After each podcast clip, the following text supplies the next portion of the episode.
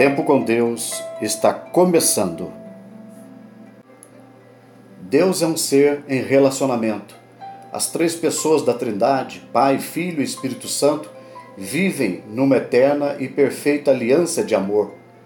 A imagem e semelhança desse Deus fomos criados. Portanto, fomos criados para relacionamentos.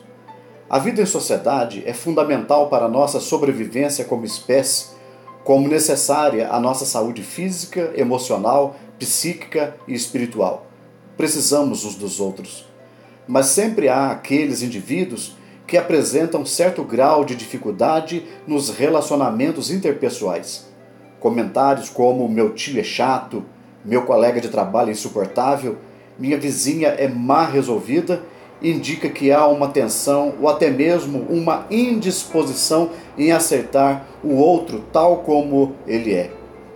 O apóstolo Paulo escreveu aos Colossenses, capítulo 3, verso 13: Suportai-vos uns aos outros, perdoai-vos mutuamente, caso alguém tenha motivo de queixa contra outrem. Assim como o Senhor vos perdoou, assim também perdoai vós. Encontramos nessas sábias palavras de Paulo algumas orientações muito interessantes sobre a convivência com pessoas difíceis. Paulo diz: caso alguém tenha motivo de queixa contra outrem, quem não tem nenhuma queixa contra as pessoas com quem convive? As montanhas só são azuis vistas de longe. Observe que sempre que falamos da virtude de alguém, acrescentamos um mas. Dizemos: minha esposa é um doce, mas é péssima na cozinha. Meu marido é muito carinhoso, mas não presta atenção no que eu falo. Meu patrão é um excelente profissional, mas é um pão duro. Sempre temos, por menor que seja, uma observação negativa a ser feita sobre as pessoas com quem convivemos, da mesma forma como elas também têm queixas contra nós. Paulo ainda diz: suportai-vos uns aos outros. Veja que ele está falando de uma via de mão dupla porque todos precisam de suporte.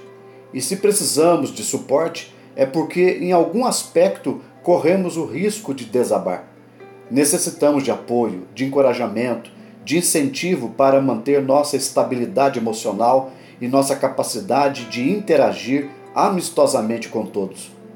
Tantas vezes, o mau humor e a falta de polimento nas palavras e atitudes indica que em algum período da trajetória de vida de uma pessoa faltou apoio e compreensão.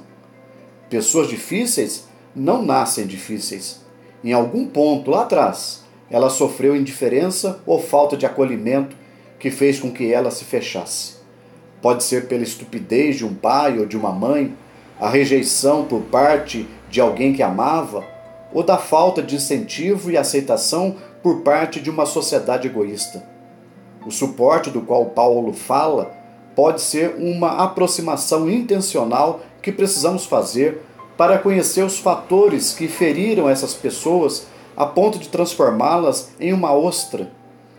Uma boa dose de compreensão e paciência de nossa parte pode nos trazer uma preciosa surpresa, porque é sabido que toda pérola é produto de uma ostra ferida.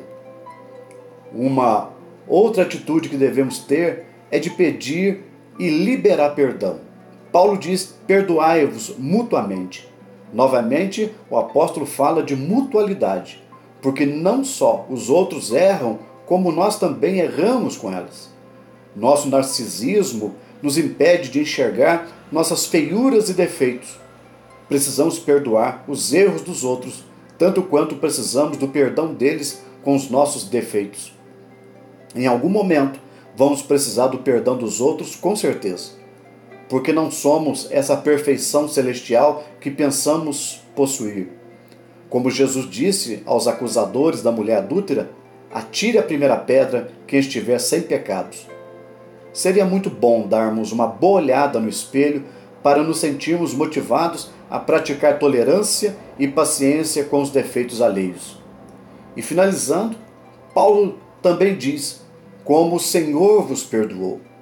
Nunca precisaremos liberar tanto perdão aos outros como Deus já liberou o seu sobre nós. Façamos um pequeno exercício de imaginação. Pense no quanto somos difíceis aos olhos de Deus. se conseguimos enganar os outros com nossa carinha de santarrão, isso não acontece em relação a Deus. Ele nos conhece profundamente a cada um de nós, mais até que nós mesmos. Ele sabe o que realmente somos. Costumamos dizer: quem não te conhece, que te compre.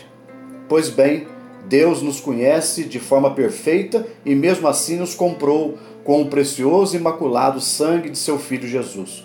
Veja a grandeza e a generosidade desse amor. Quem poderia nos amar como Deus nos ama?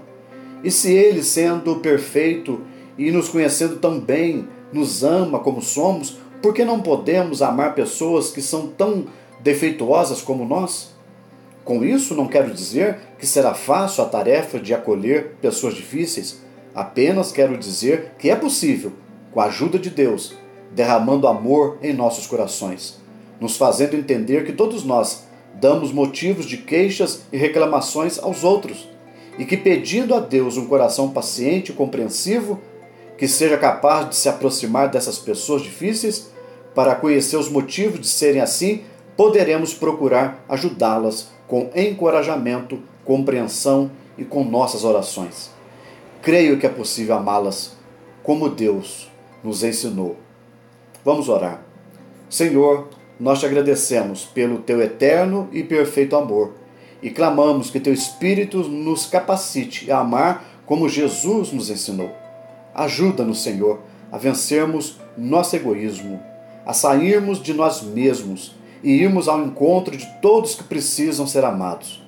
Deus, faça de nós instrumento do teu amor no mundo, e que o mundo, olhando para a nossa maneira de cuidar uns dos outros, possa saber que somos discípulos de Jesus.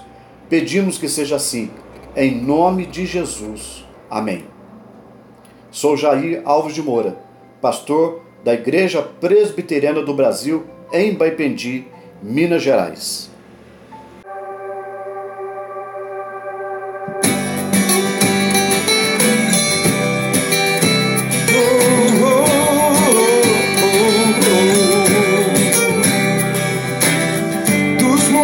corre para o mar, teu rio de amor por mim. Eu abrirei meu coração, deixando a tua cura entrar. Me alegro por te pertencer, levantarei as minhas mãos. O teu amor me alcança e me faz louvar-te.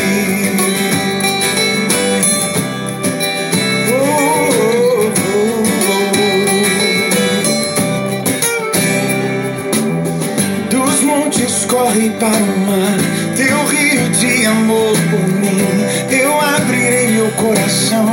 deixando a tua cura entrar.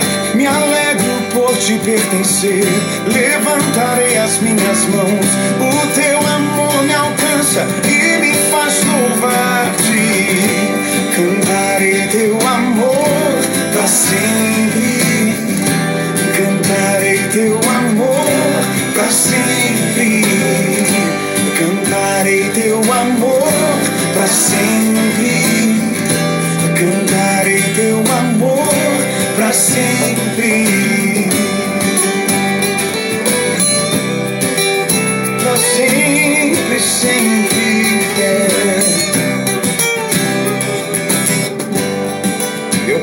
Coração exulta.